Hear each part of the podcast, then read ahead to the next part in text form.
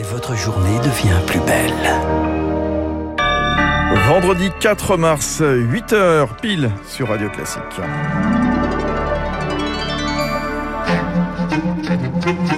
La matinale de Radio Classique avec Fabrice Lundy. Et à la une du journal de 8 heures, je vais vous présenter Lucille Bréau dans un instant, la plus grande centrale nucléaire d'Europe au cœur de la guerre en Ukraine.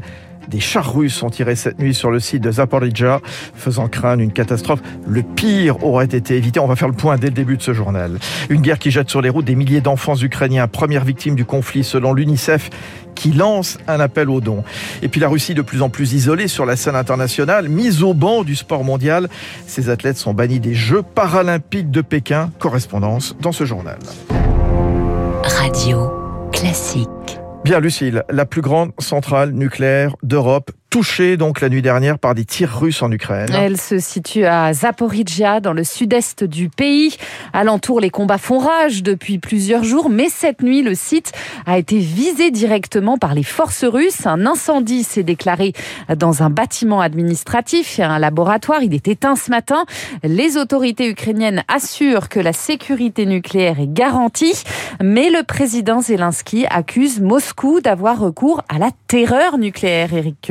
Moscou a recours à la terreur nucléaire. Aucun pays, hormis la Russie, n'a jamais tiré sur des centrales nucléaires. S'est emporté le président Zelensky dans une vidéo postée cette nuit sur les réseaux sociaux. Tôt ce matin, les pompiers ukrainiens, un temps bloqués par les troupes russes, ont pu accéder au site et éteindre l'incendie, provoqué, semble-t-il, par des tirs de chars, selon Kiev. Mais aucun des six réacteurs de la plus grande centrale d'Europe n'a été touché.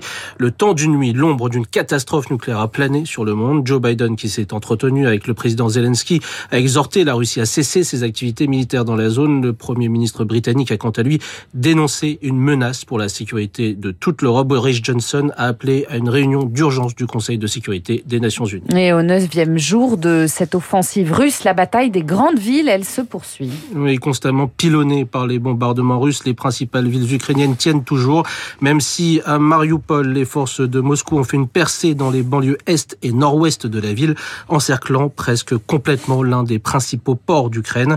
À Tcherniv, situé dans le nord-est du pays, la Russie a intensifié ses frappes hier. Deux écoles ont été touchées et 33 personnes ont été tuées. La ville est un point stratégique, dernier verrou sur la route de Kiev depuis la Biélorussie, alliée de Moscou. La capitale d'ailleurs a de nouveau passé la nuit sous les sirènes d'alerte au bombardement. Les combats se poursuivent à Kiev dans sa banlieue ouest, près de l'aéroport de Gostomel, mais sans avancée réelle de l'armée russe. Et le président ukrainien Zelensky, lui, veut désormais parler directement à Vladimir Poutine. C'est le seul moyen d'arrêter la guerre selon lui. Hier, le président russe s'est montré une nouvelle fois inflexible, affirmant mener une guerre, je cite, contre des néo-nazis en Ukraine. La deuxième session de pourparlers, elle s'est achevée hier sur un accord sur des couloirs humanitaires pour les civils. Il inclut la possibilité d'un cessez-le-feu temporaire pendant la période d'évacuation. Plus d'un million de réfugiés ont déjà fui le conflit. Une guerre qui menace toute l'Europe de l'Est. Hein. Si l'Ukraine tombe, la Russie s'en prendra aux pays baltes et à l'Europe de l'Est, a prévenu hier toujours Volodymyr Zelensky. La France organise aujourd'hui un premier débat entre ministres des Affaires européennes sur la demande d'adhésion de l'Ukraine à l'UE, mais aussi celle de la Géorgie et de la Moldavie qui cherchent désespérément un soutien face à la menace russe. Car cette menace, elle est bien réelle selon Jérôme Pellistrandi, rédacteur en chef de la revue Défense nationale et expert militaire. Il y a une inquiétude réelle euh, quant aux intentions de Vladimir Poutine, euh, qui euh, aujourd'hui a été extrêmement ferme en disant que son objectif c'était de saisir toute l'Ukraine. Les propos depuis des semaines de Vladimir Poutine sont extrêmement agressifs, donc il y a cette inquiétude légitime des États baltes hein, qui ont subi le joug soviétique jusqu'à jusqu'en 1990, donc des pays qui se sentent menacés et qui historiquement ont des raisons d'avoir peur de la Russie. À noter que la ministre de la Défense, Florence Parly, se rendra elle dimanche en Roumanie pour rencontrer 500 militaires français déployés dans le pays. Paris a également décidé de rapprocher le Charles de Gaulle du territoire roumain pour permettre aux rafales français de survoler le pays. Oui, la Russie également mise au banc du sport mondial. Ces athlètes ont finalement été exclus hier des Jeux paralympiques de Pékin qui commencent aujourd'hui, comme les sportifs biélorusses. Le comité international paralympique n'avait plus le choix. La correspondance en Asie, Diane Rousseau. La pression devenait intenable pour le comité international paralympique et pour les autorités chinoises.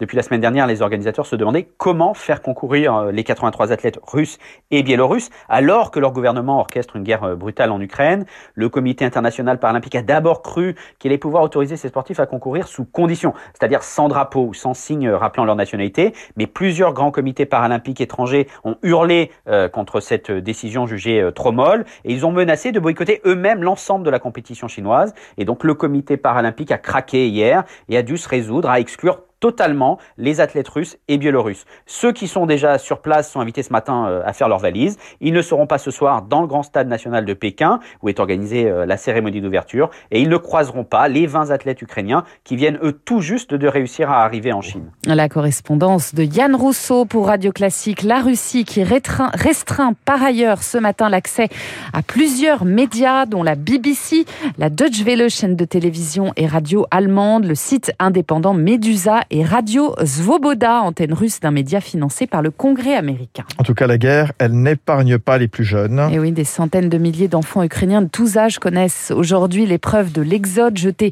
sur les routes quand ils ne vivent pas calfeutrés dans des caves. L'UNICEF lance un appel aux dons pour leur venir en aide. Objectif réunir 400 millions d'euros. Les enfants, premières victimes de ce conflit, selon Philippe Corru.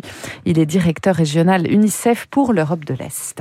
Vous avez des enfants qui sont tués sous les bombes. Vous avez plus d'un million de réfugiés. La plupart sont des enfants avec leur maman leurs parents ou leurs grands-parents, des enfants traumatisés qui ont peur. Pour ceux qui sont euh, encore euh, pris dans les villes, dans, dans les abris de métro, dans des caves, etc., vous imaginez les conditions, potentiellement euh, pouvant être contaminés par la polio, la rougeole, etc. Donc, vous voyez, sur le plan sanitaire, c'est terrible. Le manque d'eau et d'hygiène, malheureusement, les infrastructures d'eau sont détruites si les combats vont s'intensifier, il est clair qu'on risque d'avoir plusieurs millions de personnes dont la plupart seront des enfants sur les routes. Philippe Corry, directeur régional de l'UNICEF pour l'Europe de l'Est. Alors, vous vous êtes peut-être déjà posé la question ces derniers jours. Comment parler aux plus jeunes de ce conflit? Le sujet est parfois abordé en ce moment dans les cours d'école.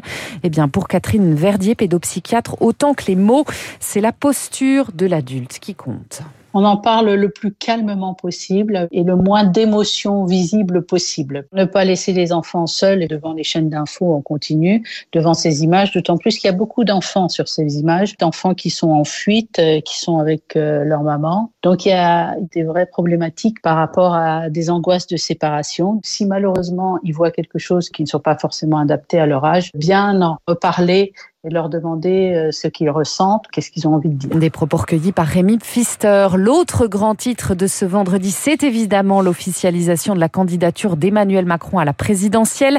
Le chef de l'État saute le pas dans une lettre aux Français publiée dans la presse quotidienne régionale. La fin d'un faux suspense largement commenté par ses opposants. Ce n'est pas une surprise pour Marine Le Pen. Manuel Bompard, le directeur de campagne Jean-Luc de Jean-Luc Mélenchon, aurait préféré lui une lettre d'excuse. on va y revenir d'ailleurs avec Guillaume Tabar du Figaro d'ici deux minutes sur Radio Classique. Sandrine Rousseau exclut de l'équipe de campagne de Yannick Jadot ce matin, une décision qui fait suite à des propos au vitriol sur la stratégie du candidat écologiste, rapporté par le Parisien pour la finaliste de la primaire écolo. Yannick Jadot tiendrait une ligne trop proche de celle d'Emmanuel Macron. Et puis un blasphème, c'est le motif avancé par l'agresseur d'Ivan Colonna pour justifier son geste. L'homme condamné pour association de malfaiteurs terroristes affirme que le militant indépendantiste aurait, je cite, mal parlé du prophète.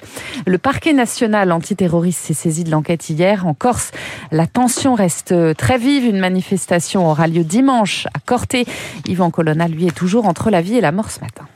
Merci Lucille Bréau. À tout à l'heure, 8h09 sur Radio Classique. Je vous accompagne jusqu'à 9h, donc dans un instant, bien sûr, l'édito politique de Guillaume Tabar, Emmanuel Macron, candidat au travers d'une lettre aux Français. Juste après, Michel Onfray, philosophe, sera avec nous. Sans oublier un petit peu plus tard, la revue de presse, David Abiker et Esprit Libre. Ce matin, vers 9h20, Cécile Cornudet et Hubert Coudurier. Bonne